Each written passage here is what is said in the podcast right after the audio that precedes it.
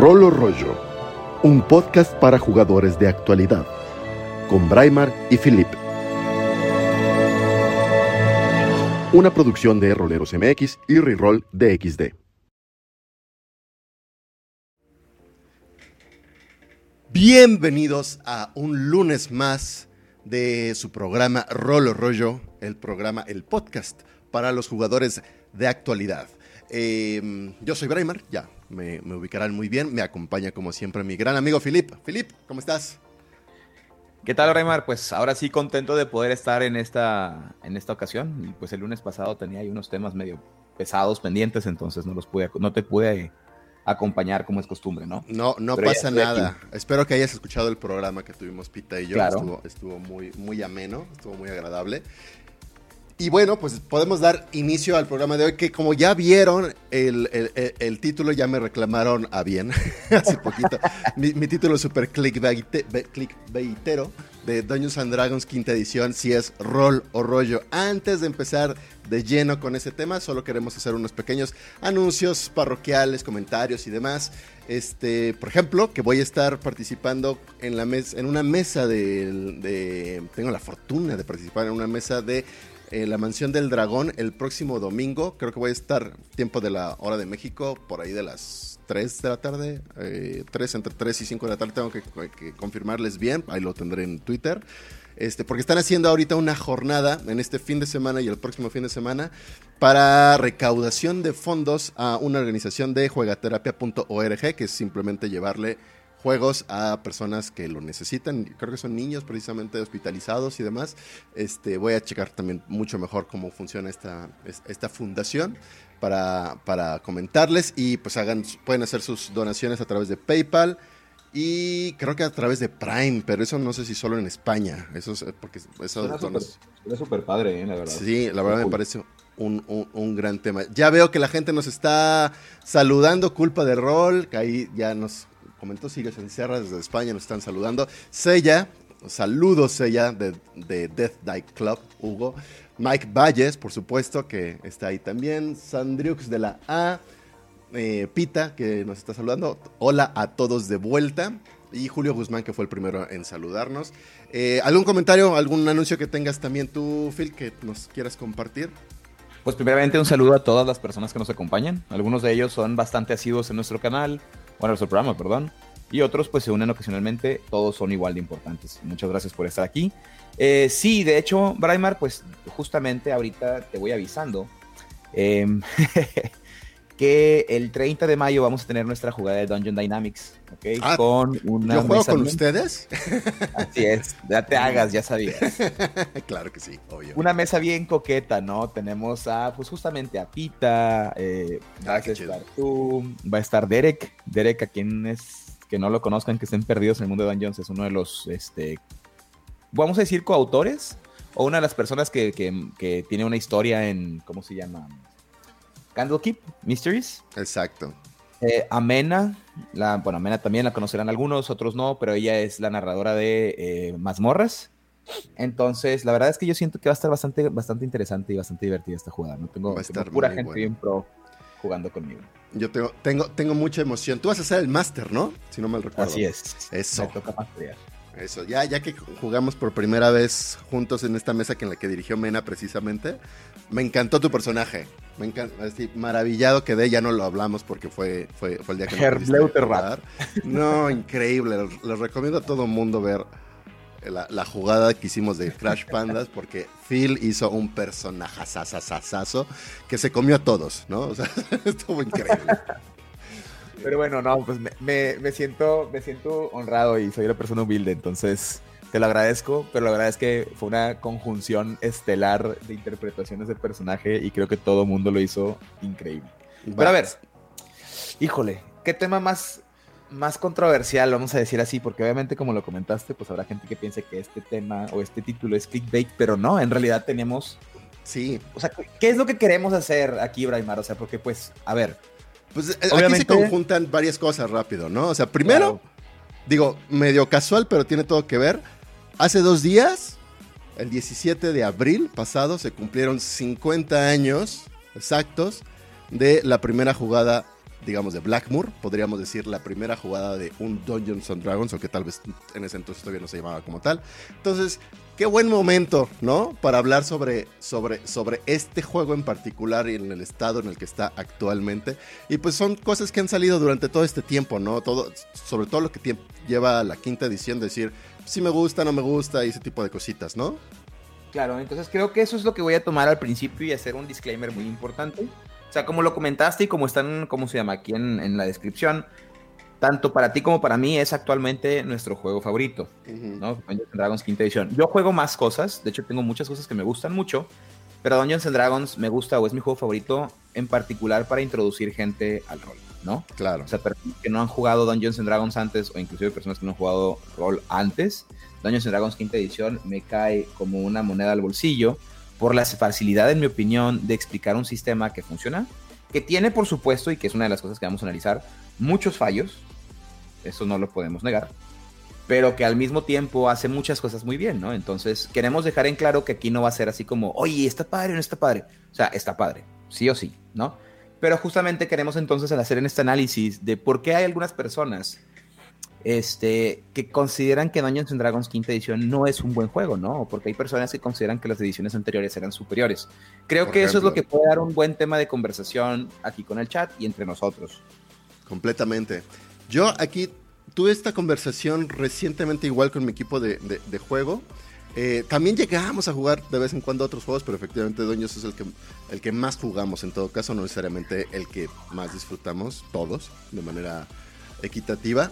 Eh, pero lo que llegamos de conclusión es que en general la quinta edición es otro género de juego. O sea, no solo es otro juego, no solo es otro, otras mecánicas como cada, como cada edición, sino que es otro, otro estilo totalmente, ¿no?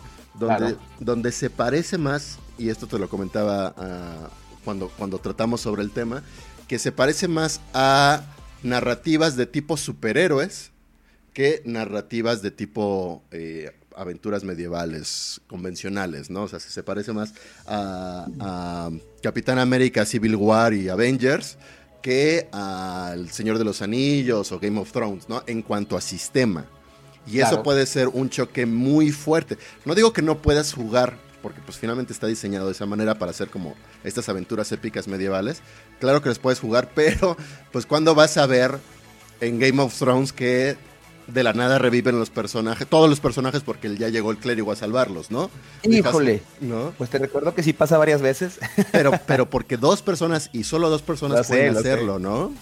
Este, y, es así de, ah, no, no es así de, vamos con el clérigo, le damos una cierta, del pueblo, de la aldea, unas ciertas monedas y ya revivió, ¿no? Es que es eso fíjate, voy a tomar en particular ese punto y yo siento que es la parte, en mi opinión, la parte más débil de Dungeons and Dragons quinta edición. Si me permites entonces empezar con... Eh, mm. Yo siento que el problema de Dungeons and Dragons quinta edición en particular es que no hay un verdadero sentido de la urgencia o de la dificultad para los jugadores, ¿no? ¿En qué, ¿A qué me refiero con esto? Porque también depende obviamente en gran medida del máster, depende si metes o no metes. O sea, no, estoy hablando de reglas adicionales o másters experimentados, estoy hablando de cómo se te presenta el juego en mecánicas, ¿no? Y entonces, como dices tú, este juego te presenta eh, la posibilidad de resolver todo de manera muy sencilla, ¿no? Que los jugadores nunca tengan un sentido real de la urgencia, salvo que el máster así lo quiera, pero que no sea a través del juego. Y lo platicamos un poquito con Derek en la ocasión en la que nos acompañó y estábamos viendo justamente los, bueno, no, voy a llamarlos retroclones, pero vamos a llamar los juegos que retoman las, las mecánicas de primera y segunda edición, donde todo está bien difícil.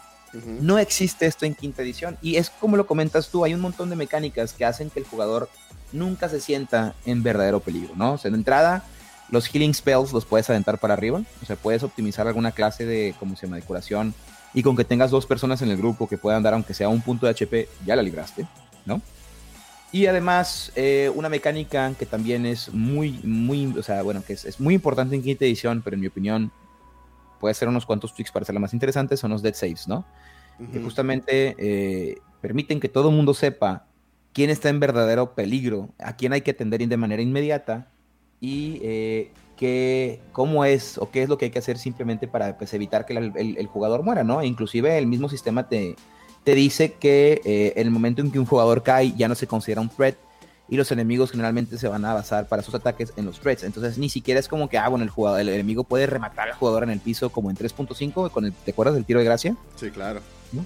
Que podía llegar y era crítico automático sin tener que pegar y pues, o sea, ese tipo de mecánicas ya no existen en quinta edición. Entonces, definitivamente quinta edición es una edición mucho más sencilla, más amigable para el jugador, que puede ser tanto, bueno, aquí va mi, mi besito, ¿no? A la, a la decía, que puede ser tanto uno de sus mayores, ¿cómo se llaman?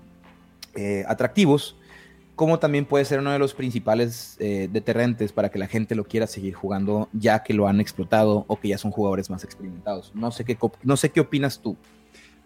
Digo, completamente de acuerdo en lo que mencionas. Aquí yo haría una pequeña diferenciación entre lo que creo que pasa muchas veces en, la percepción de los viejos jugadores que dicen, no, esto está horrible porque está muy fácil, está hecho para, para novatos nada más. O sea, ahí yo creo que hay una, uh, no sé si confusión sería la palabra correcta, pero el, el diseño de quinta edición está Está, digo, está pensado en otro género, ¿no? Por completo. Perdón, voy a hacer nada más una aclaración. O sea, sí, Mike, entiendo que sí existe, por ejemplo, o sea, existe la regla.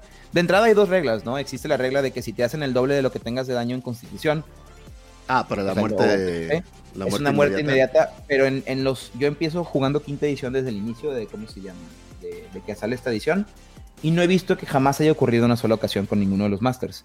Y otra vez, por eso especifiqué, puede ser obviamente culpa del Master, en el sentido de que hay, hay, hay cosas que pudiéramos hacer nosotros para hacer el juego más complicado, pero en general el, el, mismo juego no lo, o sea, lo comenta como una regla, pero pues no es algo que pase muy comúnmente. En mis mesas, y eso que yo me esfuerzo por hacer mis mesas complicadas, ¿eh? o sea, yo siempre trato de que mis jugadores tengan, ¿cómo se llama?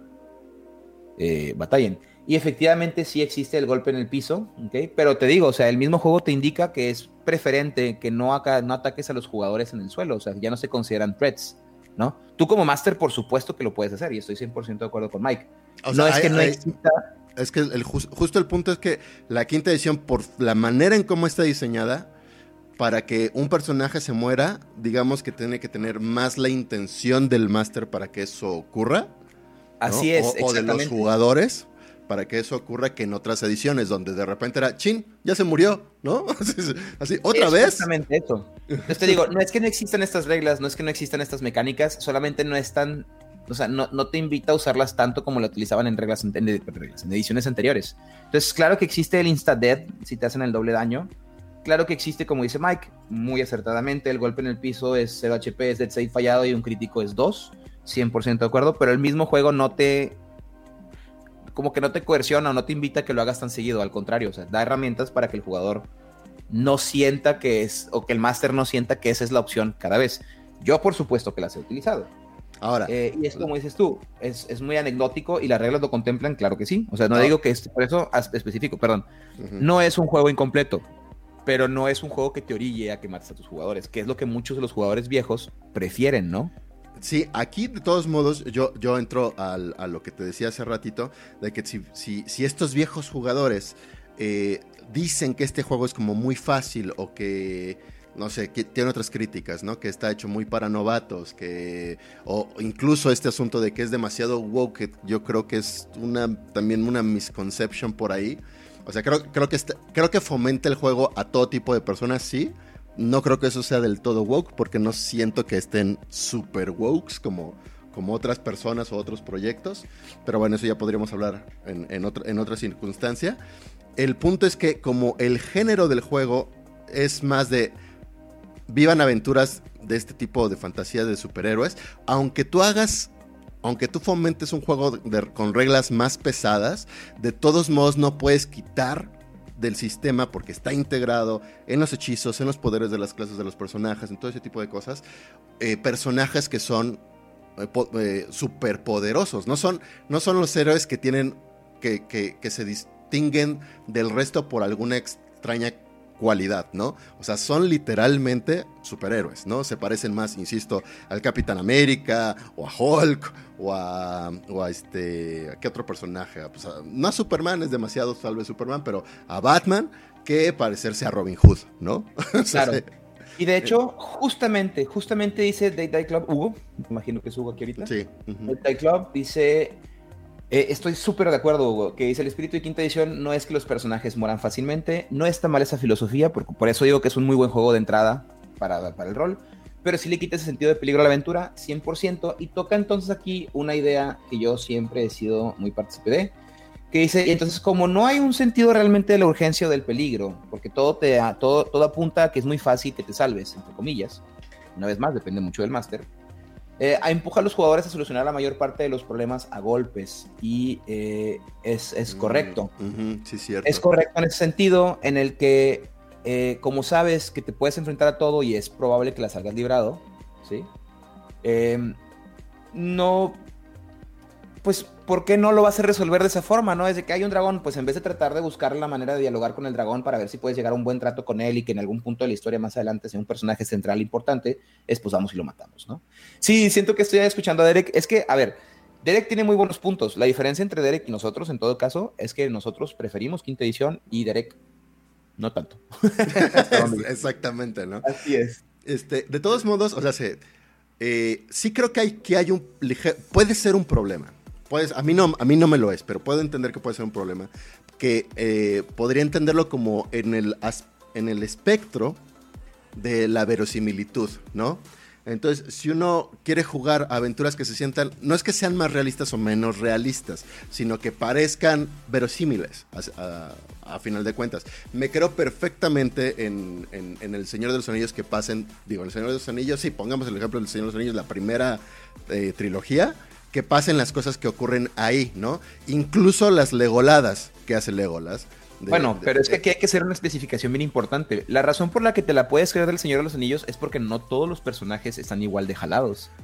Sí, o sea, se entiende que los personajes centrales todos son personajes, si lo fuéramos a traspasar a reglas de quinta edición, todos son personajes de súper alto nivel, porque pero, Aragorn es el heredero de, es un numeroniano heredero de Isildur, claro, pero, Legolas, que es el pero, específicamente en, la primera trilogía del Señor de los Anillos, de alguna manera están relativamente aterrizados, incluido a, Legolas.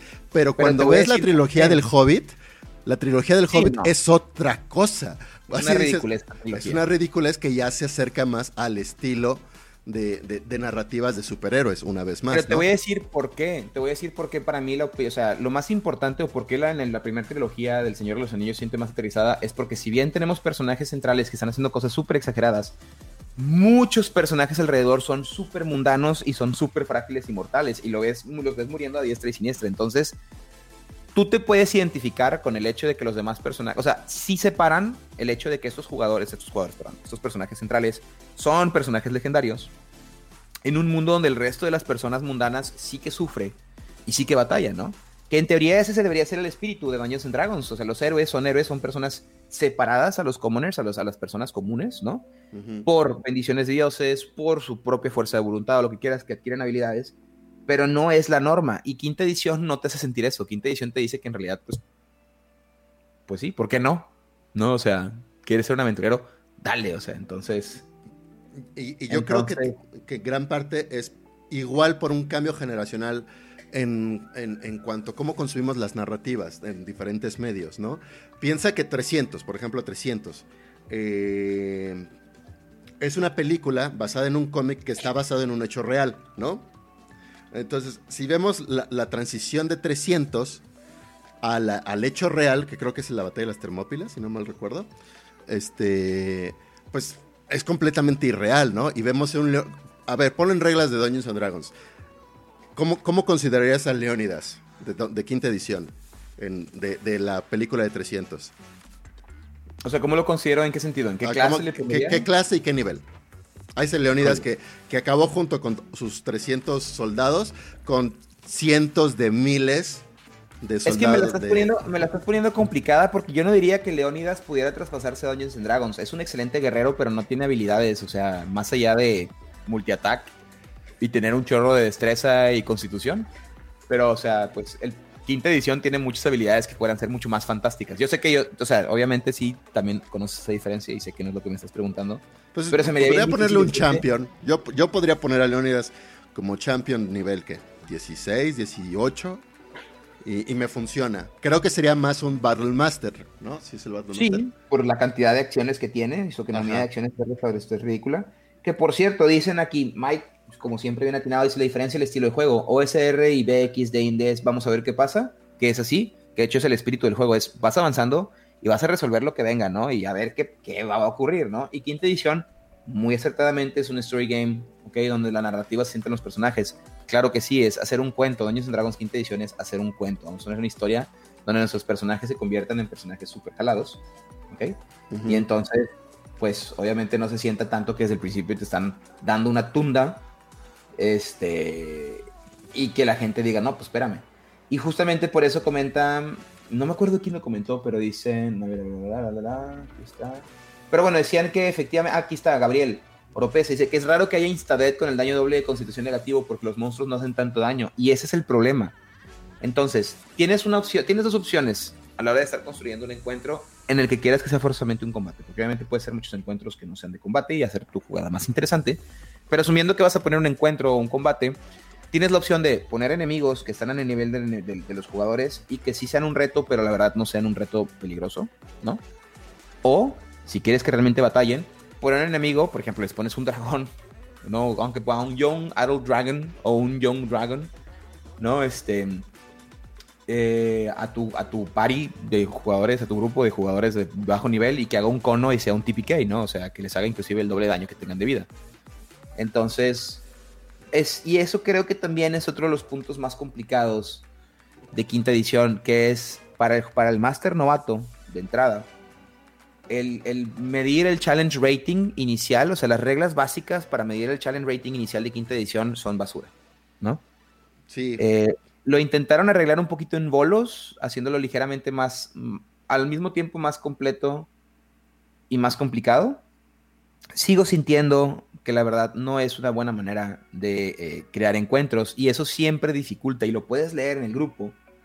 Eh, puedes leer que a cada rato preguntan, oigan, ¿cómo sé cómo poner, o sea, qué tipo de enemigos ponerle a mi, a mi, a mi grupo, ¿no? Y es que las reglas de edición para combates y para trampas y demás no están, o sea, para, para sí, para crear el combate o, lo que sea, no están particularmente bien utilizadas, bien claras, ¿no? Claro. Pero ve, quiero hablar como de diferentes aspectos en mecánicas que dice, esto finalmente lo que rompe es la verosimilitud y a mí siento, siento que por ahí es realmente donde está todo el verdadero gran problema de la quinta edición. Habrá gente que, les funcione esta historia, a mí me funciona, yo soy de esas personas, y está bien, pero a las personas que buscan un poquito más de verosimilitud, de alguna u otra manera, esto les va a chocar. Piensen en la regla, ahorita que mencionaba Gabriel Oropesa del, daño y el máximo de, daño para poder morir. Cualquier guerrero de nivel 10 o cualquier eh, sí, personaje tipo marcial de nivel 10 puede hacer la Capitán América, literalmente, de aventarse desde la montaña, desde el Everest hasta, hasta, hasta el infinito y sobrevive. ¿Por qué? Porque en la regla especifica que no importa cuánta, cuánta sea la distancia que caigas, lo máximo son 20 dados de 6 de daño, que en promedio serían 75, 70 puntos de daño, ¿no? Cualquier guerrero de nivel 10 ya tiene más de 70 puntos de daño. Y si ya eres como un Master tal vez medio, medio permisivo. Incluso otras clases como el ladrón, un ladrón de quinto nivel creo yo, haces que ese daño sea la mitad porque aplicas el Uncanny, el Uncanny Dodge, aunque no aplica así, no aplica así de todo montos. Me lo imagino cayendo, ¿no? Cayendo, cayendo y cuando va a tocar el piso se avienta una marometita como en parkour y ya disipa toda la energía. Exacto, ¿no? Y se aventó desde un dragón que está volando hasta en la cima del, del, cielo, ¿no? Y, llega así, eh, Super Hero Landing, tan, ¿no? Claro. solo, se, solo recibió 30 puntos de daño, ¿no? Es ahí donde dices, este juego no tiene sentido, ¿no? Sí puedo bueno, a ver, ese tipo de cosas. No tiene sentido, no buscamos. Yo no juego Dungeons and Dragons quinta edición, yo no juego obviamente un juego de fantasía. No, no estoy atacando tu, argumento, estoy simplemente diciendo muchas cosas que mucha gente va a decir. Que es yo no estoy jugando Dungeons and Dragons quinta edición porque quiera crear un mundo que tenga sentido, ¿no? Para el caso, pues mejor voy aquí a, no sé, cierra ventana, grito, me la pelan todos y espero que vengan así que a picarme con, con, cuchillos y pues a ver cuánto me puedo defender. O sea, esa no es la clase de aventura que yo quiero. Yo quiero obviamente tener o sentir que mi personaje está progresando y que es grande y que Pero es justamente eso, o sea, creo que quinta edición lo llevó muy al extremo en el que le da demasiado protagonismo a los personajes con el objetivo de que no mueran rápidamente o no mueran fácilmente y que sea un juego muy, eh, ¿cómo se dice? Muy narrativo, ¿no? Narrativo, irónicamente narrativo porque hay mucho combate, pero narrativo en el sentido de que tus personajes van a resolver eh, muchos de los misterios o van a ser personajes importantes, si juegan bien, por supuesto, van a resolver misterios importantes, van a llegar a ser alguien en el mundo, ¿no? Y eso no está mal, o sea, a mí es lo que me gusta mucho de Dungeons and Dragons quinta edición en particular, pero entiendo porque hay personas que consideran que eh, eso hace que los personajes sean así como bastante desechables. Y, es irónico porque no desechables como en los, los OSRs, ¿no? Donde tu personaje literalmente es desechable porque en cualquier momento se te muere. Sino desechables en el sentido de que, pues sí estuvo chido, pero todas las historias de Dungeons and Dragons quinta edición que he jugado han sido iguales, por ejemplo. Yo no digo que sea mi caso, pero pues lo que veo en muchas de las mesas, ¿no? Son muy similares en el sentido de qué es, qué es lo que están tratando de lograr. Entonces, entiendo y por eso ahorita que dice Mike de que parece que estoy escuchando a Derek, es que yo entiendo, entiendo, y perdón que hagamos mucha referencia a Derek, ¿no? Pero es que tuvimos una plática muy interesante en la presentación. Y yo entiendo entonces de dónde viene, pues vamos a, vamos a llamarlo, ¿no? La decepción que, y por Derek me refiero, o sea, vamos a, vamos a utilizar, ¿qué te parece, Gabriel? De, perdón, Braimar, si utilizamos la, el, nombre de, de, de Derek como una entidad en realidad de todas las personas inconformes con quinta edición, ¿no? Que son personas que tienen conocimiento de ediciones anteriores. Es que, es que los argumentos de Derek en comparación al resto de las personas que verdad. escucho hablar son muy, muy, muy bien estudiados, muy bien argumentados.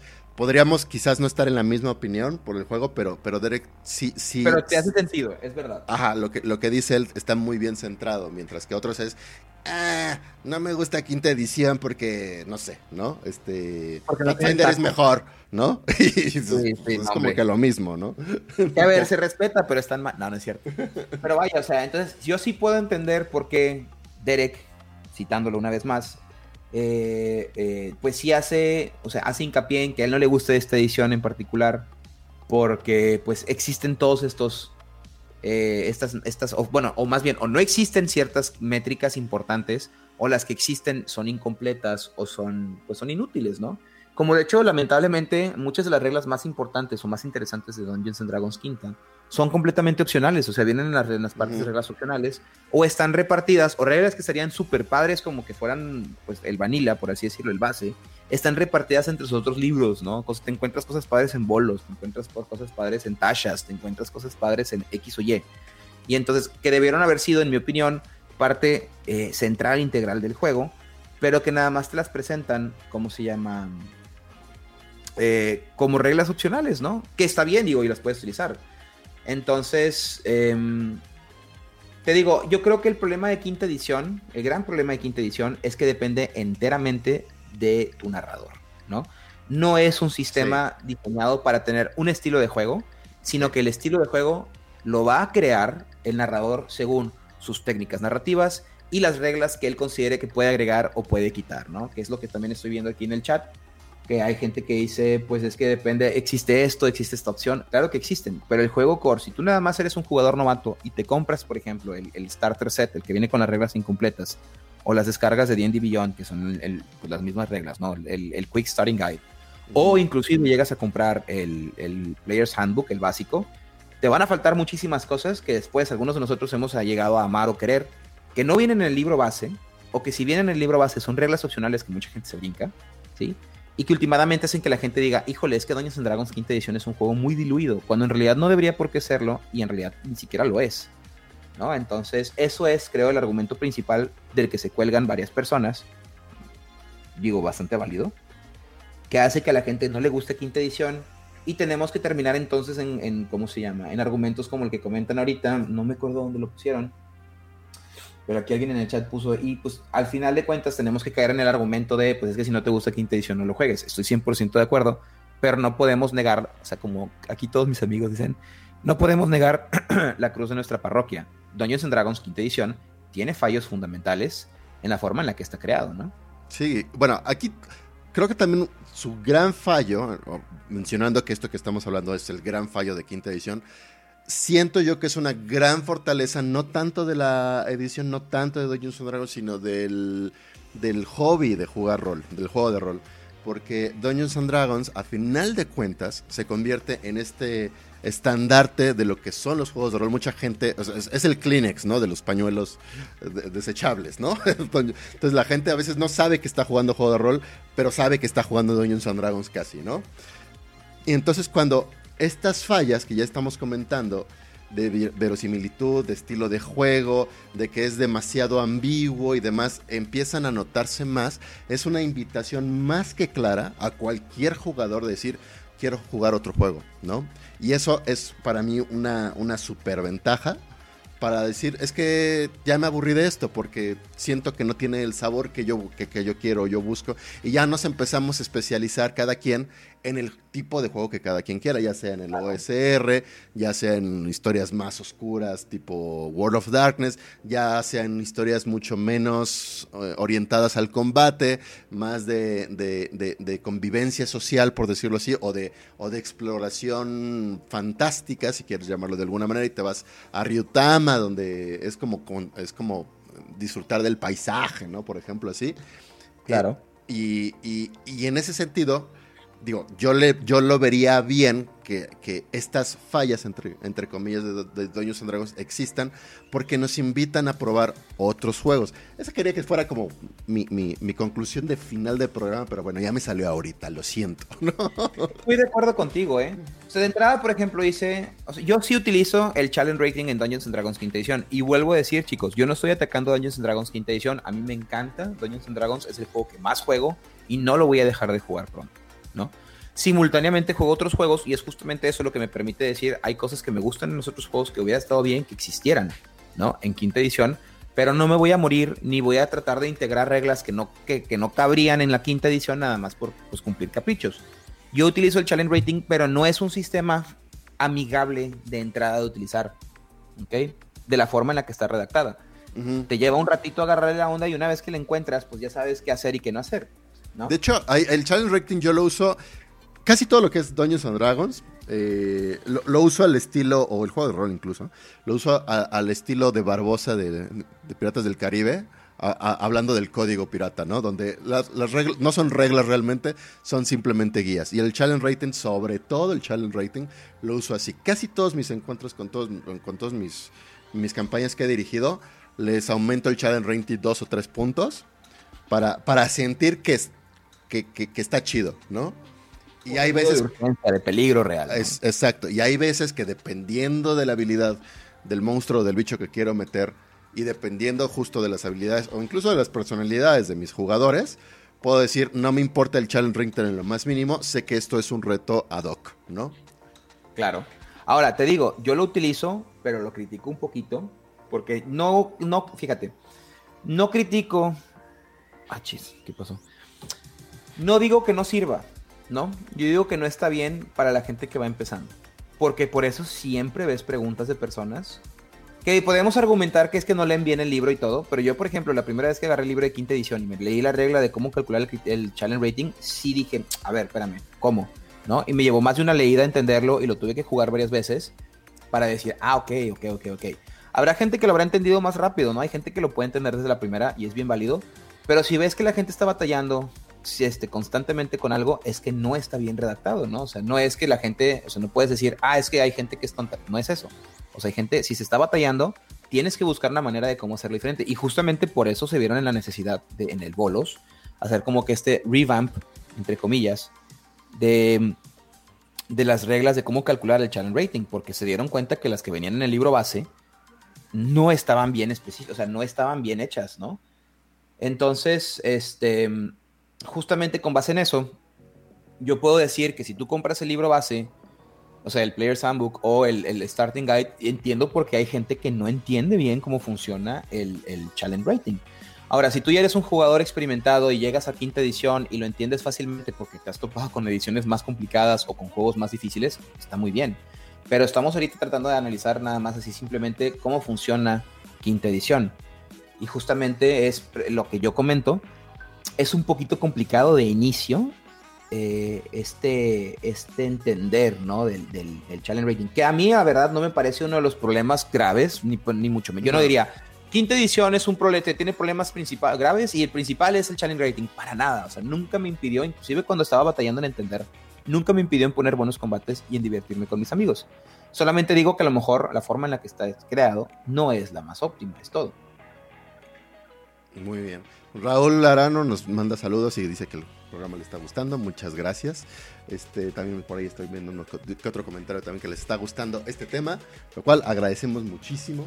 Sigan comentando por ahí, al final vamos a, todos a votar que si nos parece más rol o rollo todo, todo el fenómeno de Dungeons and Dragons quinta edición.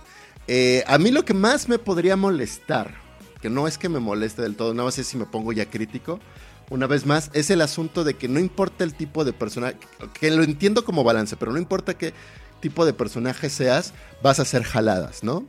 Eh, en, cierto, en, cierto sentido está padre, si, si, si ese es el tipo de narrativas que te gustan, pero insisto, no importa, aunque hagas gritty role playing, este, pues tu personaje va, no sé, Estábamos pensando ahorita en mi campaña que tenemos de Matt Mage. creo que todos los personajes se pueden teletransportar, ¿no? de diferentes orígenes y lo que sea. En algún momento del combate se pueden meter en la sombra y aparecen en otro lado, o, hacen puff y aparecen atrás. Este, nada los retiene, o sea, si, si los encarcelan, ellos solitos se pueden salir de ahí. Súper jalado, los hace para ser unos aventureros medievales, ¿no? Insisto, es esta parte como de la verosimilitud del tipo de narrativas que uno quiera contar, que en la mayoría de los casos a mí me funcionan, entiendo que a muchas personas les puedan funcionar, pero también entiendo que muchas otras dirían, o sea, por favor, ¿no? ¿Qué, estamos, ¿A qué estamos jugando? Yo sí voy a decirte que estoy en desacuerdo contigo en el sentido de que yo nunca he considerado que Dungeons and Dragons sea un juego de aventuras medievales. En el, eh, o sea, ¿Nunca? ¿Nunca en, ninguna edición? O sea, no, en quinta edición, quinta ah, edición. sí, de acuerdo. La quinta edición no es un juego medieval, o sea, no está tratando de hacer una réplica de la época medieval, y si lo ves de esa manera, obviamente todo te va, no te digo, no te estoy atacando directamente, es nada más el, ese argumento en particular, ¿no? En el que si te, si te vas a poner a asumir que es un juego medieval, pues obviamente todo va a decir, güey, ¿qué es este mugrero, no? O sea, ¿qué está pasando? ¿Por qué, estoy, puedo, ¿por qué puedo hacer esto? Entonces, eh, antes de continuar con eso, Diego Velázquez dice que lo bonito de quinta edición, que ya lo estamos, yo estoy, y Braimar también estoy 100% de acuerdo contigo, lo digo porque ya lo comentaste, Brian, porque habla por ti, que dice es un gran juego de entrada, yo creo que es el Metallica de los juegos de rol, y es una de las principales razones por las que me gusta quinta edición. Quinta edición es muy sencillo de hacer que la gente se ganche, y le podemos dar las gracias a quinta edición hoy en día, hoy por hoy, de la cantidad de popularidad y juegos que están saliendo de rol, ¿sí? Por el hecho de que entre varios programas y una edición bastante friendly para entrar, ahorita hay muchísimas más personas jugando rol de las que yo he conocido desde que empecé a jugar rol. Completamente de acuerdo.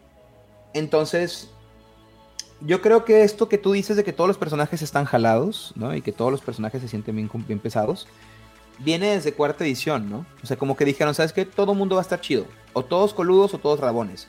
Y a mí me gusta eso, porque siento, por ejemplo, que en 3.5 sí había una disparidad en clases, en el sentido de que habían ciertas clases que empezaban muy mal y luego terminaban estando súper exageradamente, exageradamente claras. Estoy de acuerdo. Y clases que empezaban bien y luego eran completamente innecesarias ya más adelante en el juego. Y te doy un ejemplo claro. Tienes el Fighter en 3.5 y tienes un Wizard en 3.5, ¿no? En la misma edición. Al inicio el Wizard basura, bueno, no basura porque hace cosas, pero se te acaban tus spells y te tienes que defender con tu, con tu quarterstaff o tu daga. O sea, eres trash. ¿no? Si, tú, si, tú, si la, en, la jugada hay más de un combate seguido en el que no pueden descansar, estás condenado. Y el fighter no, el fighter pues no pasa nada, el fighter se defiende, etc. Llegamos a niveles altos, el wizard puede hacer con las magias cosas jaladísimas y el fighter en comparación super X. ¿no? Y claro que me van a decir, no, es que puedes optimizar y con esta Prestige Class, yo estoy hablando del core, ¿no? Y es lo que quisieron cambiar en quinta, en bueno, es el cuarto más bien, que es, a ver, no, tiempo. Vamos a eh, hacer que en realidad todo el mundo tenga, que he dicho, no le salió también muy, muy bien que digamos, ahí siguen habiendo clases en quinta, o hubieron clases en quinta que de inicio, lamentablemente, no eran buenas, y podemos tomar el ejemplo del Ranger, que hasta que no salió el libro de Tashas después de... Ah, sí, ¿verdad? Con, con el Beastmaster el Beastmaster en particular y sus demás subclases. La verdad es que podías hacerlo mejor con un con cualquier cosa que quisieras hacer con el Ranger, lo hacías mejor con un druida o con un rogue, ¿no? Entonces, eh, hasta que no salen estos, estos cambios, pues ya. Pero sí se sienten muchísimo más estables las clases ahorita, que todavía obviamente si las analizas, o sea, duramente van a haber clases mejores que otras, ya a niveles altos. Pero no es tan dispareja la diferencia como lo era en, te digo, en, ediciones anteriores, ¿no? En 3.5. Yo no digo cuarta porque cuarta justamente buscaba estandarizar que todo mundo siempre pudiera hacer cosas. Y justamente por eso me encanta que cuarta edición, una de las cosas que más me gustó cuando salió, es, no se llamaban cantrips, eran los spells nivel cero, ¿no? este, que, que te permitía tener spells que no se agotaran, lo cual fue un momento revolucionario para mí porque dije, es que no manches, ahora mi Wizard en los primeros 3, 4 niveles no va a ser inútil si hay más de un combate, ¿no? Ahora, quiero ir a, como a otro aspecto del, del hobby de, jugar rol con respecto a Dungeons and Dragons. Ya medio hiciste una mención hace ratito, Phil, pero ¿cómo ves en quinta edición la, eh, el fomento al roleo tal cual, ¿no? Entendemos que hay muchos otros, otros juegos mucho más narrativos, mucho menos eh, estrictos o, más, más esquemáticos, digamos, en cuanto a sus, a sus reglas.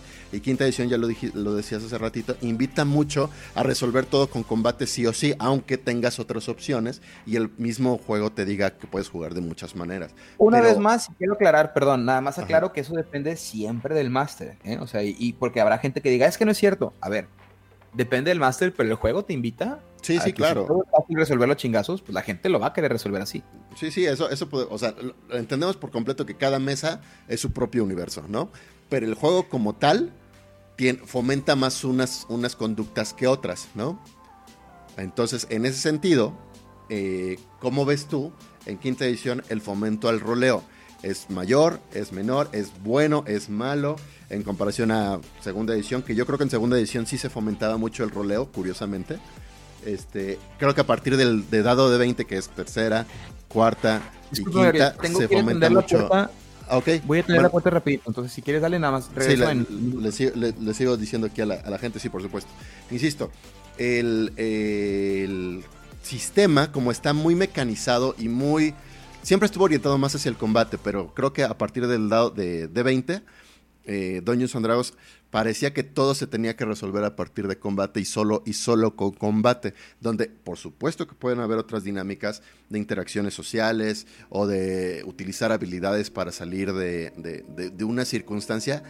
A final de cuentas se, se veían, o me parece, me parece a mí, que se veían como secundarias. Y siento que otros juegos hacen mucho énfasis en que eh, el combate no es el sistema de solución de, pues no solo de conflictos, en general de solución de circunstancias, ¿no? De situaciones. Entonces un poquito por ahí es donde va mi pregunta, si quinta edición en particular hace un buen trabajo fomentando el roleo o no. Yo creo que lo fomenta, sí, probablemente lo fomenta más que, que, que cuarta, aunque cuarta, para aquellos que lo hayan jugado y que sí les haya disfrutado, hayan disfrutado el juego, era una cosa rara porque sí lo fomentaba, pero literalmente decía, esto es tarea del máster, nosotros no nos vamos a meter ahí. Entonces, en, esa estructura pareciera que no lo fomentaba, pero en realidad pues le estaba dando toda la responsabilidad al, máster y a sus jugadores. En quinta, creo que retoman así con mucho ejemplo, decir, esto lo podemos rolear, rolear, rolear, pero el sistema, a final de cuentas, siento que hace que los jugadores lo que, lo que les interesa es hacer más daño, eh, tener más bonos, este, no sé, ser más rápidos, o sea, tener, tener unas metas como muy concretas, muy numéricas y decir, y todos me la pelan, básicamente, ¿no? Entonces, ahí yo me pregunto realmente si quinta edición nos ayuda o no. Y sin embargo, ves, uno, uno, uno ve programas como, yo los estoy viendo ahorita, los de 20 Deus, Tirando Rol, Más Morras y Dragones, o me voy a, a la gente en España que todavía son todavía más narrativos incluso, jugando Dungeons and Dragons y, veo que ellos interpretan el juego muy, mm, digamos, libremente, narrativamente, no sé, que le dan mucho énfasis al desarrollo de personajes. Yo en mis mesas, lo confieso, en mis mesas, aunque tenemos un desarrollo de personaje, es casi que mero pretexto, ¿no? Lo, que más nos interesa es conseguir el mayor tesoro, matar al malo, cosas muy, muy concretas. Entonces, creo, Phil, creo que ya estás ahí, ¿verdad? Sí. Entonces... Y si alcanzas a escuchar lo último que comentaste, ahí creo que es muy importante aclarar que depende enteramente también de cuál sea el propósito de tus historias, ¿eh?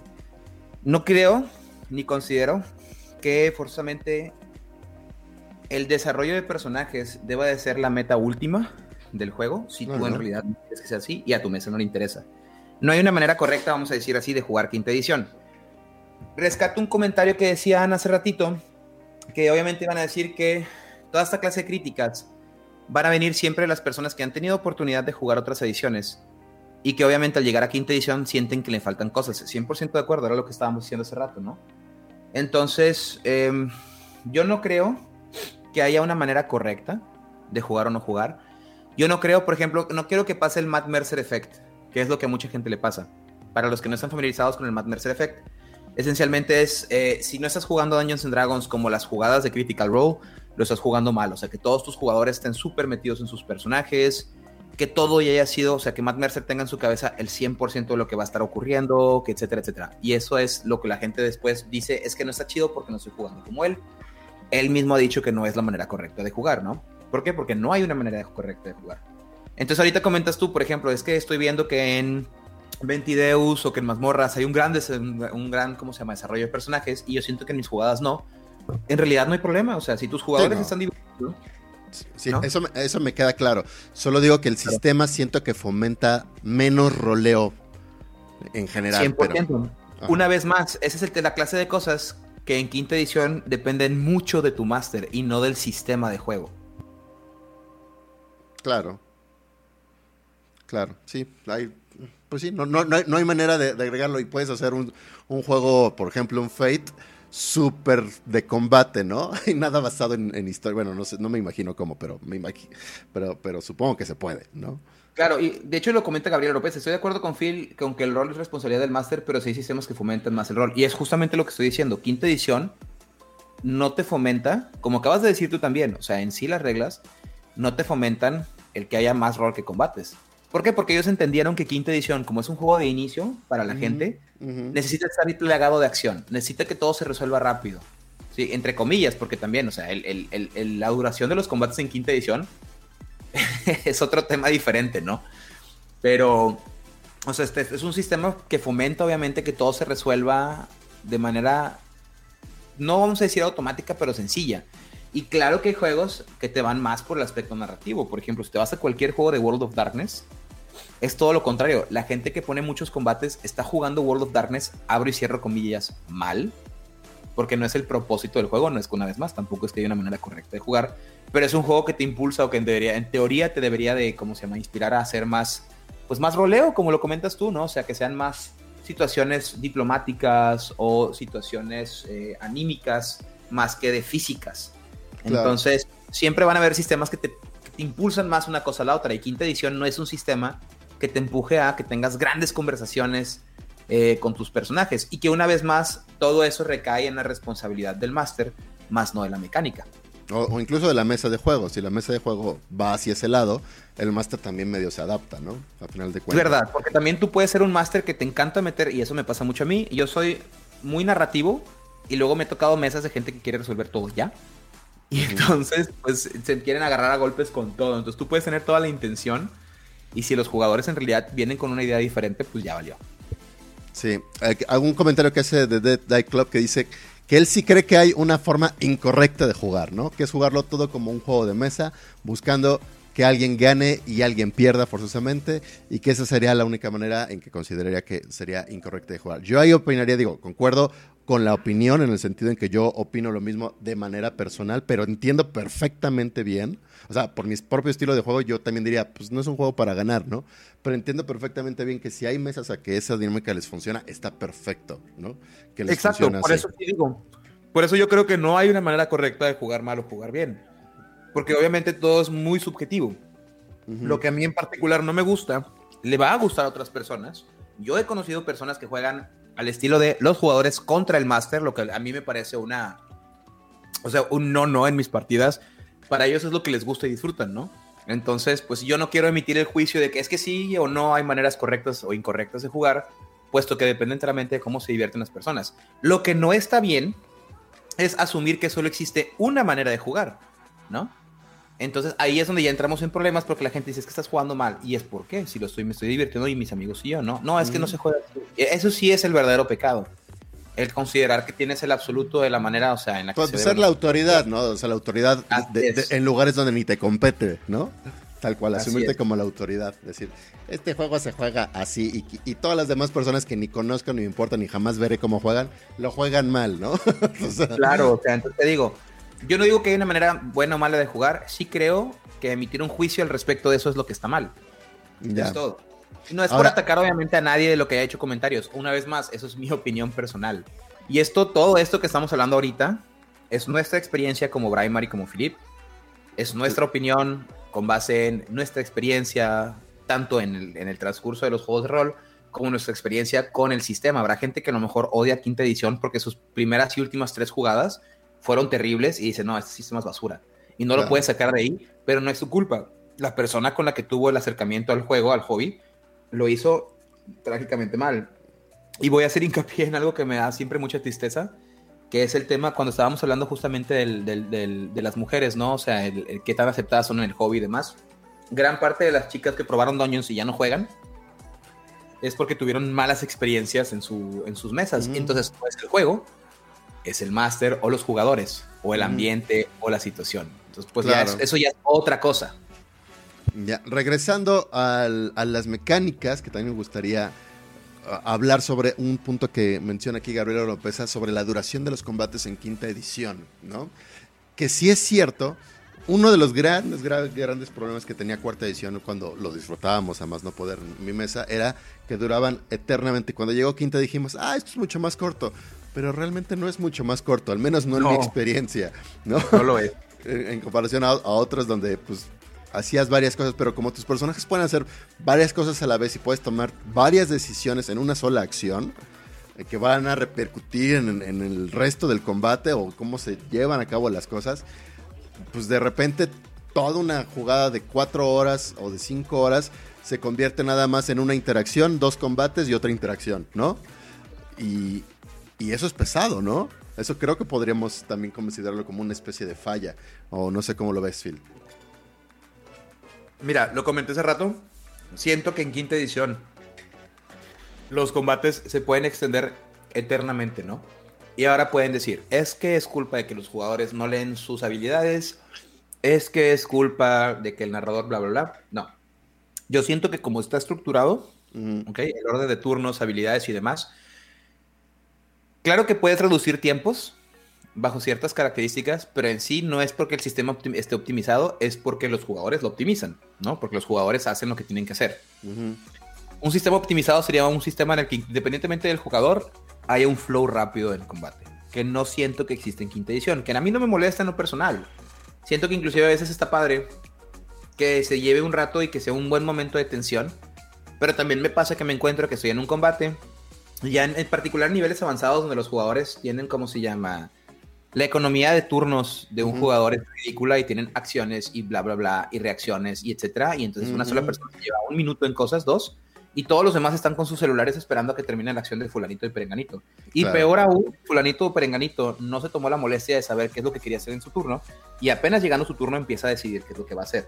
Entonces me he topado con combates de cosas que deberían ser rápidas que se van a media hora, ¿no? Por más que yo quiera optimizarlo y por más que tengamos jugadores que sepan bien qué están haciendo Así como, pues, combates que duran mucho menos de lo que yo esperaba porque los jugadores, pues, los, los arrasaron, ¿no? Entonces, hay una disparidad muy compleja en, ¿cómo se llama? En cómo llevar un combate en quinta edición. En cuarta edición definitivamente era larguísimo. Pero ahí sí era largo siempre. O sea, nunca tuve un combate corto. No, en quinta edición. Estaba complicadísimo, sí. No, los efectos. O sea, si usabas un controller, oh por Dios, ¿no? lo que, lo que implicaba, ¿no? Sí estaba cañón. Pero, sí, igual de hecho lo que estamos resolviendo en, nuestra jugada de Mad May, bueno, estamos ya jugando en las diferentes campañas, estamos cronometrando nuestros turnos para al menos para tener esta perspectiva de cuánto nos estamos tardando, ¿no? Porque sí está muy cañón como en un combate puede tomar toda la sesión y sientes entonces que no juegas. Ese es otro aspecto también que lo he notado en, otras sesiones que he tenido de juego, que de repente dices, si nada más juegas un combate completamente innecesario, un random encounter, ¿no? Este, en, tu sesión de juego, ¿realmente puedes considerar que, jugaste? O sea, porque más bien sentiste que fue una pérdida de tiempo tu, tu, estadía en la, en la sesión. Y quinta edición, a mí me parece que medio fomenta randoms encounters completamente innecesarios. Claro, una vez más, depende del máster, depende del juego, como plantearlos nada más así como, ah, se encuentran en un random encounter que lo hace ver más como un juego de mesa. Entonces peleen contra él. el problema. Y ya, ¿no? Es el problema. Como es un juego muy poco narrativo en estructura, depende enteramente o asumen enteramente inicial. Ahorita ya lo corrigieron, pero inicialmente dependían enteramente de que, o asumían enteramente que la diversión iba a venir de los combates, ¿no? Porque pues una vez más es un juego diseñado para gente que va empezando y la gente que va empezando que quiere golpes. No, no todos, no puedo generalizar, pero en general prefieren golpes. Entonces el mismo sistema te impulsa a que la acción en el juego sea meramente qué tantos combates tuviste, cuando en realidad la acción en el juego, ya que eres más experimentado, puede provenir de muchas maneras diferentes, ¿no? O sea, de, muchos, de muchas cosas que no sean forzosamente combate, o sea, combate físico también, inclusive. Entonces, eh, pues sí que se va a sentir, como lo comentas, porque el mismo sistema te propone o te, te, hace entender que esa es la forma en la que se resuelven los problemas. Digo, no te lo dice nunca abiertamente de que Dungeons and Dragons se gana matando monstruos. Claro que no. Claro, ajá. Pero pues nada más, si ves muchas de las campañas al inicio de las campañas oficiales era eso, era avanzas, combate, avanzas, combate y sentías que había una progresión por saber a quién mataste o hasta dónde has llegado, ¿no? Y no tanto porque has resuelto, qué sabes, qué has mejorado, qué ocurrió después de... No hay nada de eso, o sea, no hay consecuencias más allá de, pues ya, resolviste el combate y qué es lo que sigue. Pues sí. Pero bueno, eh, pues en términos generales creo que ya, ya no tengo más puntos como que comentar sobre la quinta edición en particular. No sé si tú tengas otros aspectos que diría, aquí también falla la quinta edición o aquí estos también son pues áreas de oportunidad. Yo siento que hicimos una monografía amplia. Yo no diría que nada de lo que hemos dicho es un fallo. Yo diría que es un área de oportunidad. Exacto. Como lo acabas de comentar. O sea, quinta edición, y por eso me gusta muchísimo. Y hago énfasis porque la gente dice, es que Brian y Felipe están atacando quinta edición y dicen que es un mal juego. Yo no estoy diciendo eso. Quinta edición no es un mal juego. Y la gente que lo comenta o lo dice es porque estaba esperando algo muy diferente a lo que quinta edición en principio iba a hacer, ¿no? Sí, claro. Y si esperabas que fuera un 3.5 con un libro más bonito y con mejor arte y con nuevas habilidades más jaladas para hacer tus monos más ridículos, pues no, no iba a ser eso. Lo que digo es, hay ciertas cosas que entiendo que fomenten que la gente se esté quejando de quinta edición. Y era lo que estábamos analizando, es porque hay muchas personas que dicen que quinta edición es un mal juego, ¿no? O es un juego incompleto. Y son esta clase de cositas que estábamos viendo. Y también está el contraargumento que dicen, es que lo puedes arreglar si haces esto, esto, esto, utilizas esta, esta regla o agregas cosas adicionales. Y yo pues les digo, pues sí, pero no, si te compras un carro bien bonito, pero tiene un problema en el motor, no es un buen carro. O sea, si tienes que cambiar una pieza de motor cuando lo compras, el carro tiene fallos. No es que sea como, ay, bueno, pues es que a ver, cámbiale. Imagínate que compras un, no sé, un La Ferrari y te dicen, bueno, ya lo compraste, pero yo te recomiendo que le cambies la transmisión. Y es como, oye, no, o sea, espérame. Eso es, ¿Cómo? ¿No? Entonces, fundamentalmente el juego tiene áreas de oportunidad, pero para mí en personal no le quita, ¿sí?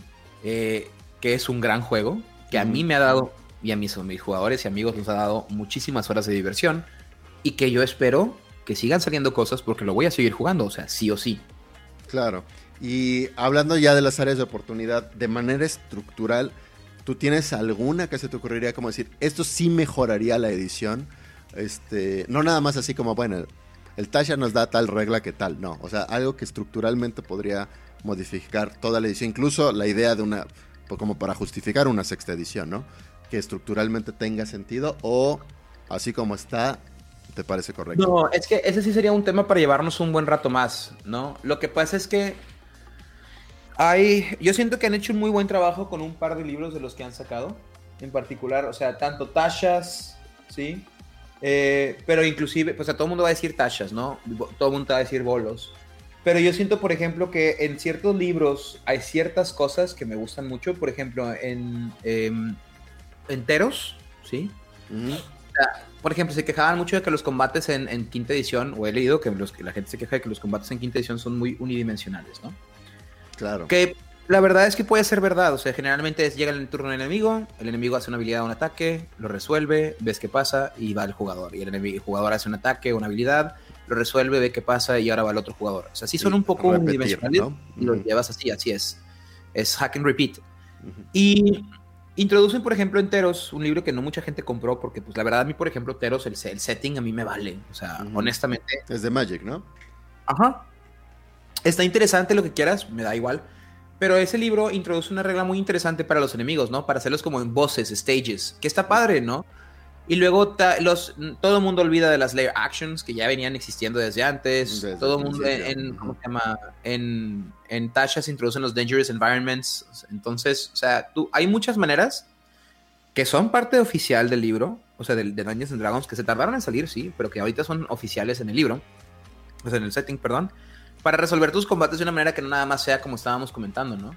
E inclusive, como siempre, tú puedes meterle tu cuchara como master para hacer cosas que normalmente en el libro no te lo permite. O sea, y eso no es eh, eh, eso no es un fallo del juego, eso simplemente todos los juegos de rol te lo dicen. Claro, déjame interrumpirte en, esa sugerencia de lo que de lo que estabas diciendo, pero estas nuevas mecánicas que hacen más de interesante el combate, ¿no también lo alargan más? En mi opinión o en mi experiencia, no. Ok. ¿Por qué? Porque si, ¿qué es lo que pasa? Por ejemplo, te explico. Antes, sin considerar la regla de Teros, vamos a decir que eres un, máster novedoso, no, novedoso, un máster novato, ¿no? Y quieres poner un combate contra un enemigo que consideras que es un jefe, ¿no? ¿Qué es lo que hacías? Pues tenías dos opciones. O metías al enemigo fuerte y un montón de enemigos chiquitos para que sean escuditos, ¿no? Que sean así como baterías de HP. O te inventabas un enemigo o agarrabas un enemigo y le subías un montón el HP, las, las resistencias y el ataque. Entonces el combate iba a durar sí o sí. ¿Qué es lo que hace ahora? Eh, esencialmente es una mecánica más interesante para hacer lo que ya hacías, que era de ponerle más HP, y lo llevas en stages y haces que el combate se sienta mucho más, en mi opinión, por supuesto, no a todo el mundo le gusta la, regla, pero que lo haga más interesante, le dé más sabor al combate. Claro. Entonces, te vas a durar lo mismo, porque antes, si, si agarrabas un dragón y le ponías otros 200 de HP, nada más para que fuera un, ¿cómo se llama? Un, un, pues un costal de carne, ¿no? O hacías que hiciera más daño, X o va a durar lo mismo. La única diferencia es que siempre va a ser lo mismo, pues ataca. Claro, exacto. y tú atacas y va él. Y entonces no hay, no hay esencia, ¿no? Entonces por eso digo, no, yo no siento que lo haga más largo. Ahora también, los environmental problems no son más que entre cada una de las acciones, como lo quieras llevar, ocurre una cosa que los jugadores tienen que resolver, que yo siento que si a lo mejor alarga un poquito, lo alarga para bien. ¿Por qué? Porque te está, te está obligando a que los jugadores estén constantemente pensando en cómo van a resolver ciertas situaciones, que no nada más sean qué voy a hacer en mi turno, ¿no? ¿Cómo voy a atacar en mi turno? ¿Sí? Sino qué va a pasar, cómo vamos a resolver eso, a dónde hay que movernos. O sea, lo hace mucho más estratégico, ¿sí? Y em, pues las reglas de las layer actions, que de todas maneras, y las, bueno, las legendary actions a la gente se le suelen olvidar, pero no tan seguido porque pues vienen escritas en los stats del monstruo.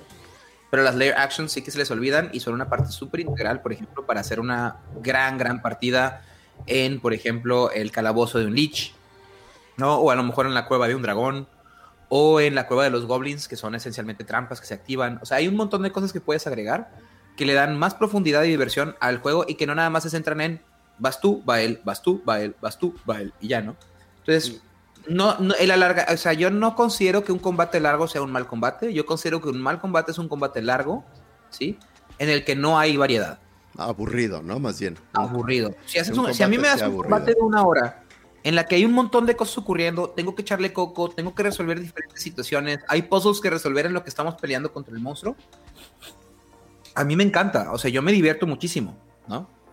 Mientras que si a mí me das un combate de una hora en el que literalmente dura una hora porque el enemigo tenía un chorro HP y nada más nos estamos dando de cachetadas, él, yo, él, yo, él, yo, me voy a aburrir, o sea, después de 10 minutos me vas a perder. Claro, ahí creo que acabas de, tocar un punto clave en, en esto de las jugadas de rol en general, digo, Calabozos y Dragones en, en, particular porque está más orientado al combate, eh, o donde podremos ubicar más este, este fenómeno, pero la idea para que todos tengamos una sensación de que vale la pena estar jugando este juego, cualquiera que sea este juego, es que notemos que la gente lo está disfrutando, ¿no?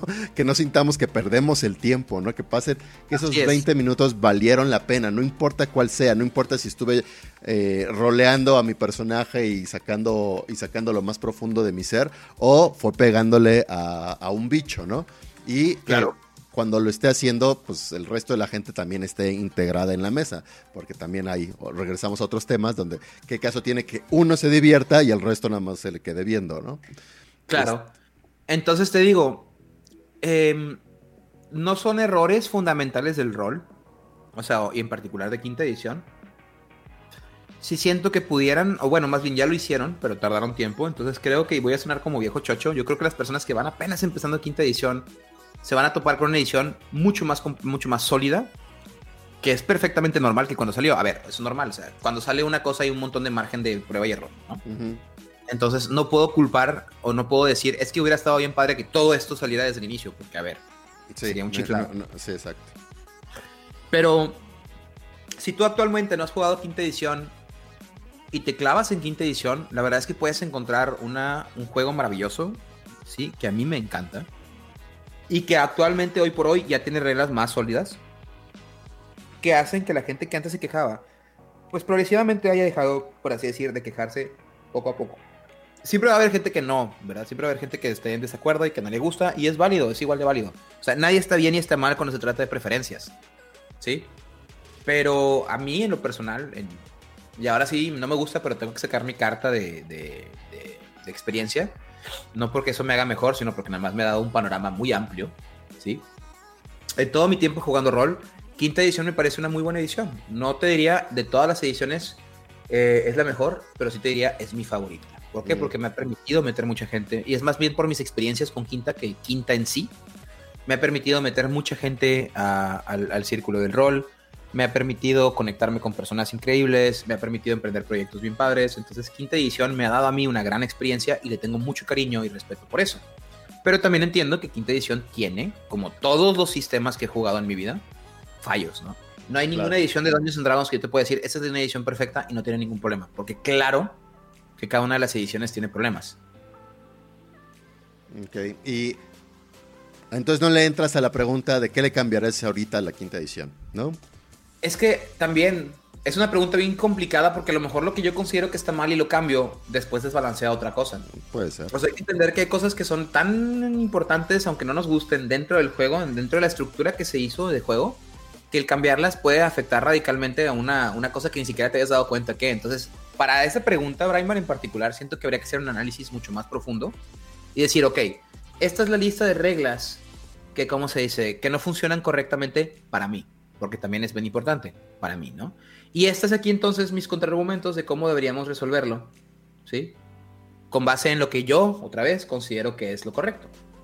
Entonces, es difícil hablar en particular de estructuras, de reglas. Hay cosas que yo sí le agregaría, de hecho Roquita Sauria justamente en mi, ¿cómo se llama? Aquí en el chat está poniendo cosas que sí estaría bien que agregaran, ¿no? O sea, eh, que yo también siento que ya lo están mejorando con lo de los orígenes, con más backgrounds y demás. Pero, o sea, hacer un juego de rol es, bastante difícil. o sea, en la parte en particular de, de, la no, estabilidad de la ¿cómo se llama? De que todo funcione correctamente, ¿no? De que nada sea muy, muy OP. El balance, ¿no? Digamos. El balance, gracias. Y justamente por eso existe un arte de arcana, a mí me parece un poquito burdo eso de siempre hacemos las cosas más jaladas en un arte de arcana porque es más fácil sacar algo muy exagerado y bajarlo a algo al, ¿cómo se llama? algo más sencillo, hacerlo al revés. Este, exacto. Como dice Colville, ¿no? Que dice, no, pues yo prefiero sacar algo muy jalado y aterrizarlo a sacar algo muy débil y tener que escalarlo, ¿no? Exacto. Entonces, no sé, podrías no nada más no sacar algo muy jalado y sacar algo normal y nada más hacer unos cuantos cambios, ¿no? Pero eso es, yo no soy un diseñador de juegos de rol tan experimentado, entonces pues ellos tendrán sus maneras. Yo igual contestando un poco esta misma pregunta que hice, eh, yo, yo no le cambiaría nada. Casi, todo lo que veo en Dungeons and Dragons quinta edición me encanta. O sea, casi todo lo acepto y digo, esto es maravilloso, así funciona. Qué bueno. Son muy pocos los casos que diría, mm, esto no. Hay cosas que naturalmente digo, qué jalado, como hacer este, eh, este análisis de que no hay manera en que en que, en que un personaje de mediano nivel a alto, no importa su clase, muera si se avienta al mismo centro del universo, ¿no? o sea, dices, va a sobrevivir según las reglas. Quizás yo lo cambiaría dependiendo de la, narrativa a otra cosa. Yo sí aumentaría, no sé, otro límite de, de, de daño, no sé. Pero en general, el sistema me gusta. Eh, y más bien también un poquito respondiendo a, algo que había mencionado antes, este, pese a que le encuentro estos detalles y, estas fallas entre, entre, entre comillas, entiendo perfectamente cuál es el propósito del juego, que no es que cierta mesa en particular se divierta, sino que la gran mayoría de personas en todo el mundo puedan adoptar este juego y les pueda gustar, ¿no? Y eso creo que es súper valioso. Aquí ah, voy a hacer una aclaración porque tú me preguntaste qué cambiaría. Ajá. Y yo te dije que nada. Pero si me hubieras preguntado qué agregaría, habría agregado un montón de cosas. Entonces creo que hay una diferencia fundamental en preguntar qué es lo que yo cambiaría del rol y estoy de acuerdo con del quinta, yo como de acuerdo contigo, yo no cambiaría nada. ¿Sí? Pero si me preguntas qué es lo que le agregaría, entonces yo sí te podría dar una lista de cosas que a mí me parecerían interesantes y útiles en el juego. Entonces, bueno, tienes razón. Cambiarlo, ajá. ajá.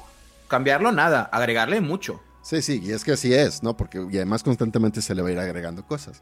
Por así supuesto. Sí, sí, tienes de forma orgánica el juego lo va a ir haciendo, imagínate yo. Claro, claro, tienes razón. Pero bueno, entonces cerrando, el, yo creo que cerrando ya podemos estar cerrando el programa incluso hacemos la pregunta específica. esta pregunta es también para el público. Este, Dungeons and Dragons, quinta edición. Entonces, Phil, ¿lo consideras rol o rollo? 100% rol. Pero yo te voy a hacer una contrapregunta, más bien. ¿Consideras que quinta edición es una mala edición o una edición incompleta? ¿Rol o rollo?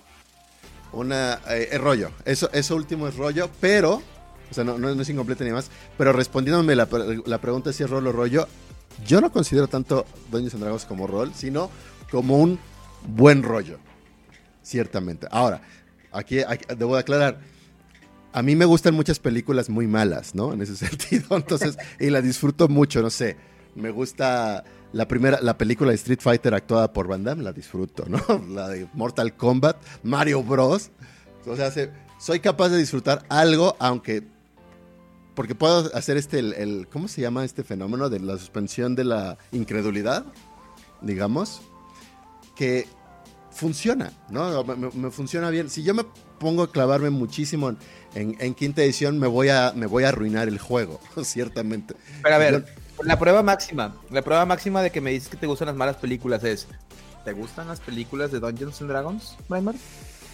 La, segunda que salió para, para Home Video, esa me gusta.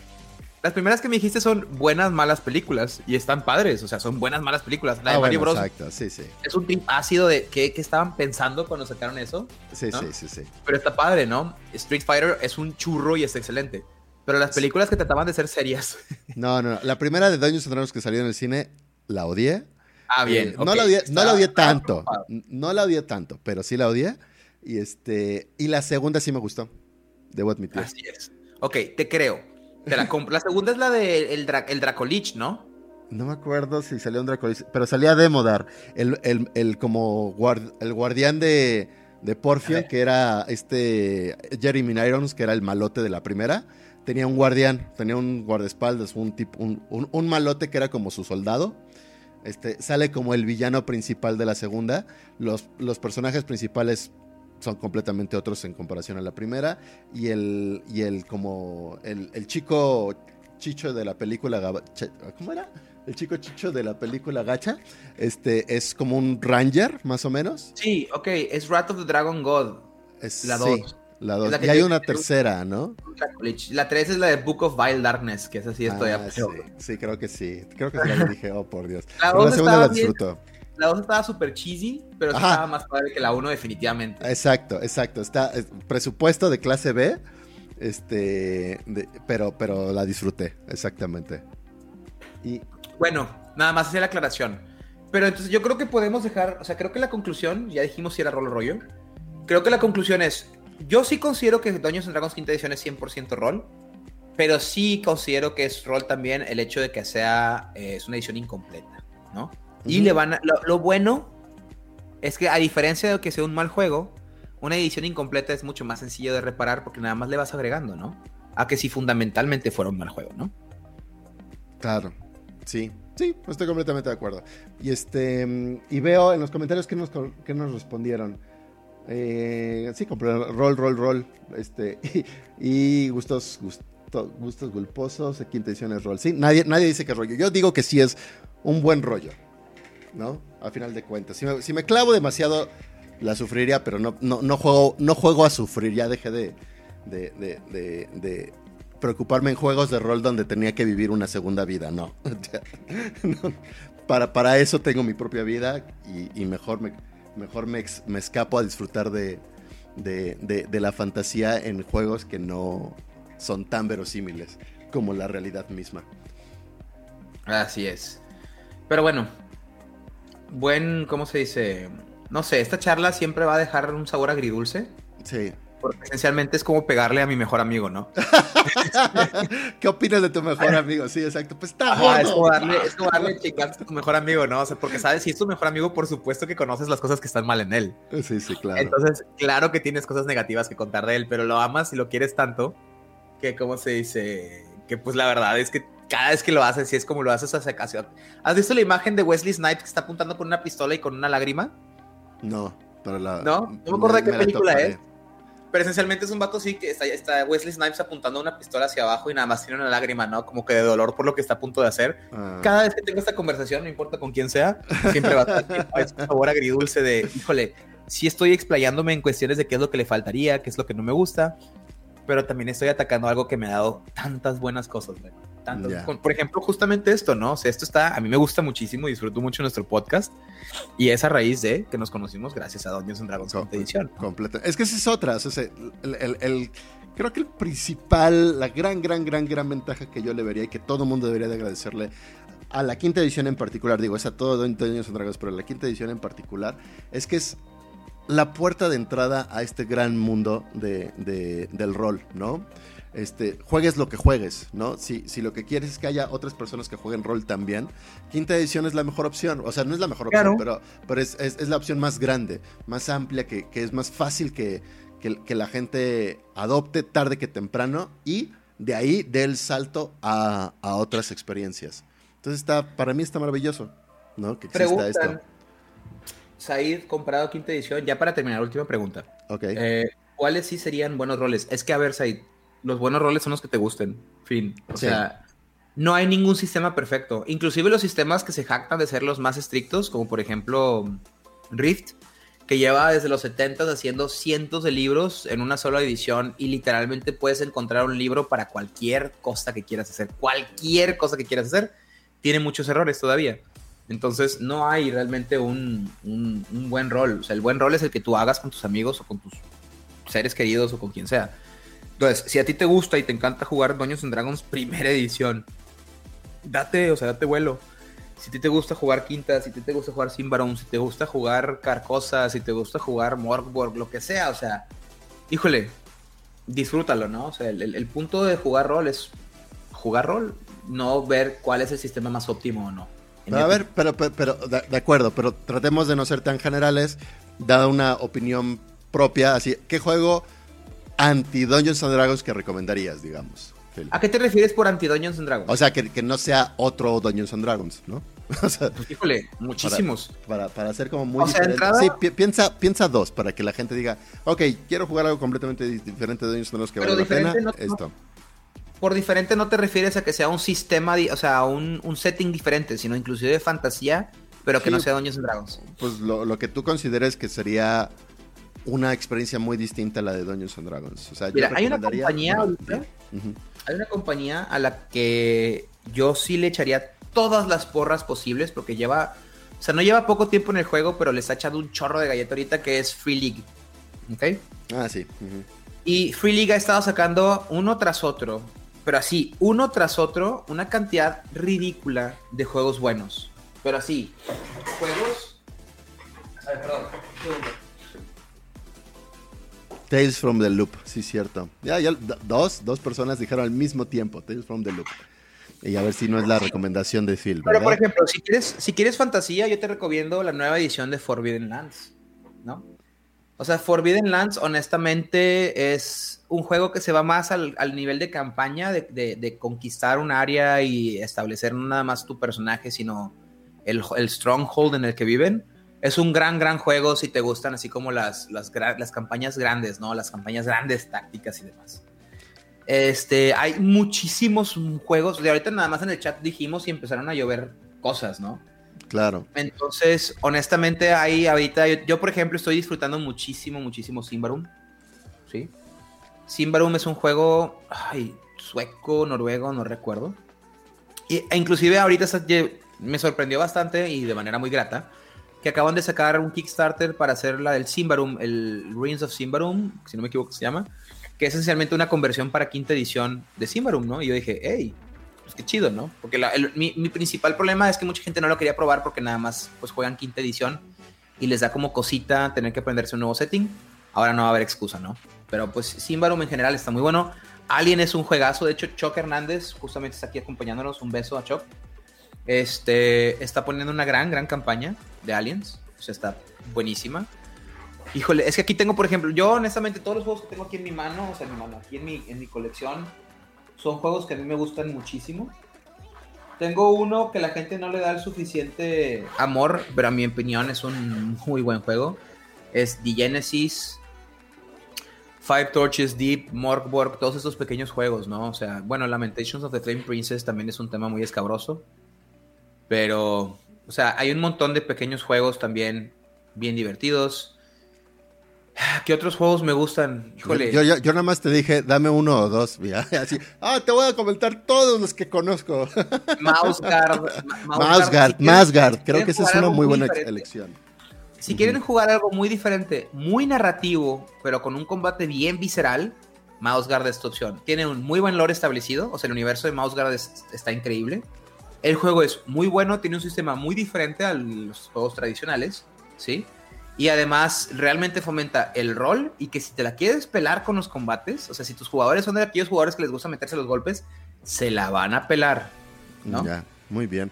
Yo les haré dos recomendaciones. Una la conozco bien porque ya lo leí, este, que es el de Demon Hunters, que de hecho la, la traducción al español está haciendo The Dead Die Club, que es muy buen juego, muy breve, unas, creo que son 90 páginas o menos de 90 páginas, para tener un juego completo este, que lo pueden adaptar al estilo de narrativa que ustedes quieran, entonces funciona perfectamente bien. Pero una cosa que me parece muy anti Dungeons and Dragons es la propuesta de Sirius Serra de Robota. No lo he leído del todo, nada más he estado como checando la, información. Es un mundo donde la humanidad dejó de... Es una tierra donde la humanidad dejó de existir y, este, y han llegado conciencias artificiales, los robots, pues, y, y empiezan a tener pues como despertares, ¿no? Entonces suena bastante interesante la idea, creo que fomenta mucho el roleo. Conociendo a Sirio, eh, me imagino que va muy, muy por ahí eh, eh, la mecánica de juego, así que sería como una, una forma muy anti-Dungeons and Dragons de jugar rol, y pues para que vean hacia qué otros lados puede llevarnos este hobby. Claro, ¿no? 100% de acuerdo. Diego, saquen recomendaciones para comprar Mouseguard, pues compra Mouseguard.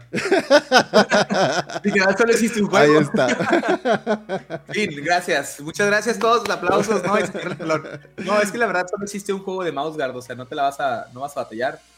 Este, antes había una caja súper chida en la que te venía el libro, te venía una pantallita, te venían las cartas.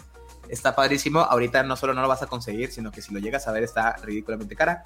El libro de la edición más nueva lo puedes conseguir todavía y háganse un favor, o sea, si van a jugar Mouseguard, lean las novelas gráficas para darse una buena empapada en el universo y no se van a arrepentir. Independientemente de que no vayas a jugar Mouseguard, lee las novelas gráficas de Mouseguard, están increíbles.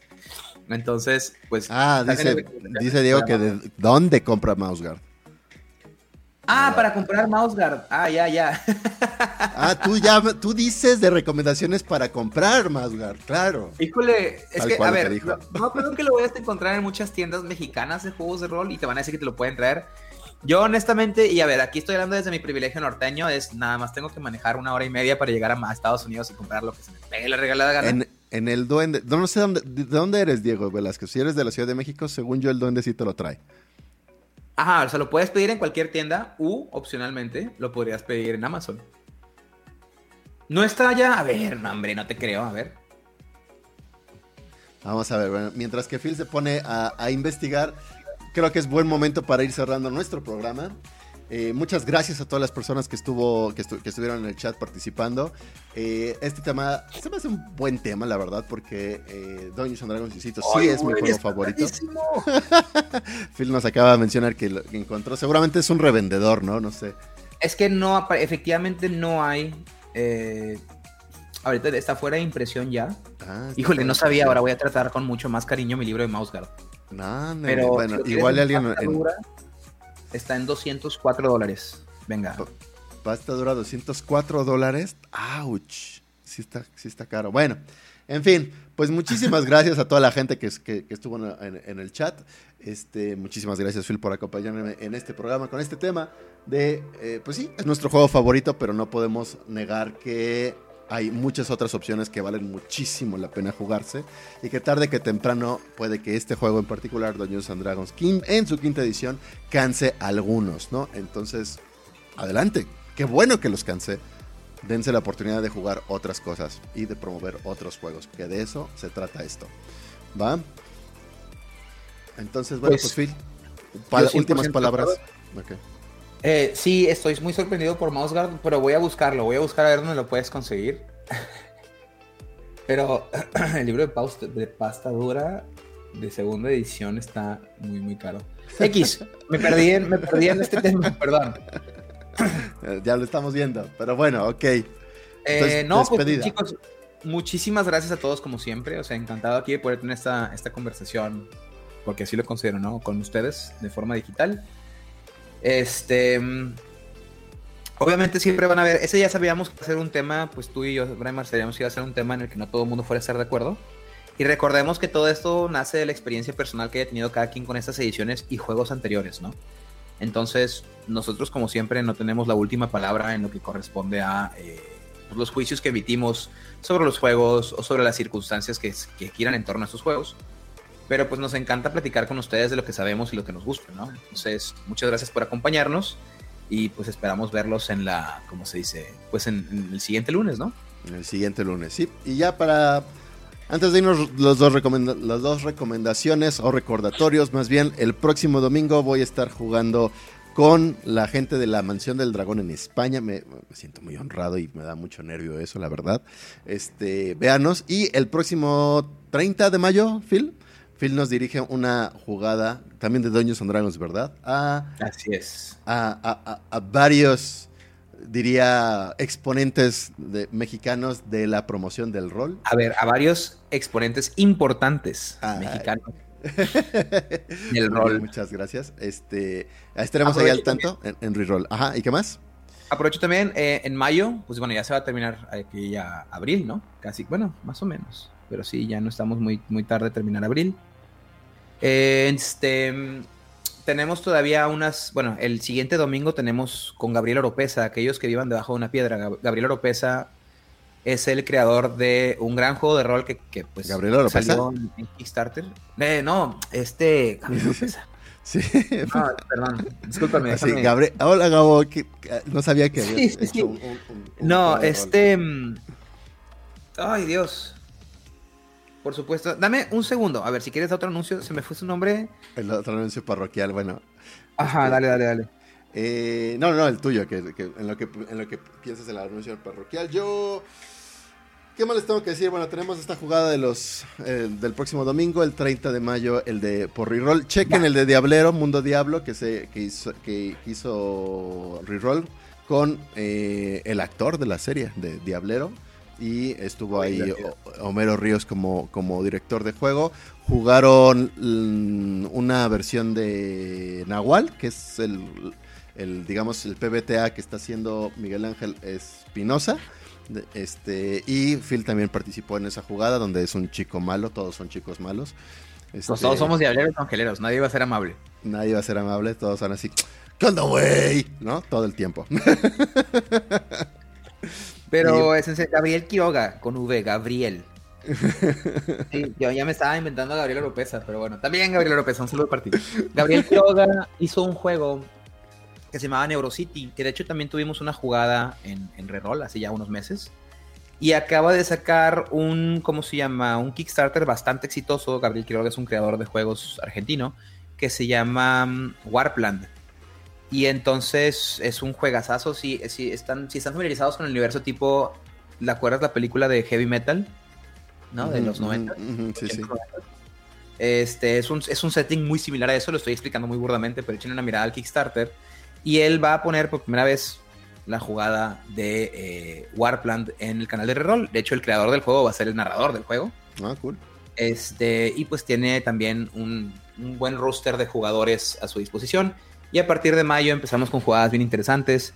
Tenemos una jugada, bueno, nuestra jugada con Camite va a ser este. Estoy, tal vez me estoy confundiendo en mayo. Pero bueno, pues vamos a tener la de Hellraiser. Para aquellos que les guste Hellraiser, va a ser haber dos sesiones narradas por el buen Homero Ríos, justamente. Si se acuerdan que es Hellraiser perfecto, si no, me dan, me dan tristeza. ¿Y, y búsquenlo en Netflix, ¿estará? No, creo que no sé si está Hellraiser en Netflix, ¿no? Pero aparte Hellraiser es un universo mucho más expandido que nada más la película, ¿eh? Ah, no lo dudo. Bueno, las películas.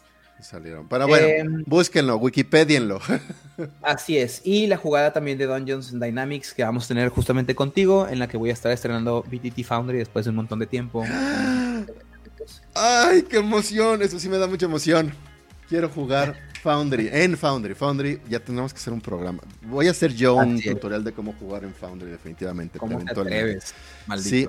Este, eh, y a Gabriel Oropesa, ya que lo mencionaste en, los comentarios, este, no, no, no ha creado un juego de rol, pero yo creo que lo podemos invitar para hacer esta serie, porque se me ocurrió que podíamos hacer una serie de las técnicas narrativas y tener a diferentes invitados que, que vayan complementando como diferentes formas, ¿no? De plantear jugadas. Creo que eso sería bastante bueno, ¿no? A raíz de que el pasado con Homero Ríos, pues tuvo, tuvo buena aceptación como para dejarlo en un solo programa, ¿no? Aquí nada más para tranquilizar a mi amigo Choque Hernández que le está dando un aneurisma, ya lo dije, sí, sí me corregí, dije Gabriel Quiroga, ese domingo Warpath, ¿no? Y también expliqué que él había creado NeuroCity, que habíamos tenido una jugada. Entonces ya, ya puede relajarse un poquito. Perfecto, pues listo. Terminamos el programa. Muchísimas gracias. Este, nos vemos la próxima semana. Esto fue Rolo Rollo, su podcast para jugadores de actualidad. Hasta gracias a todos, chicos. Nos vemos. Bye.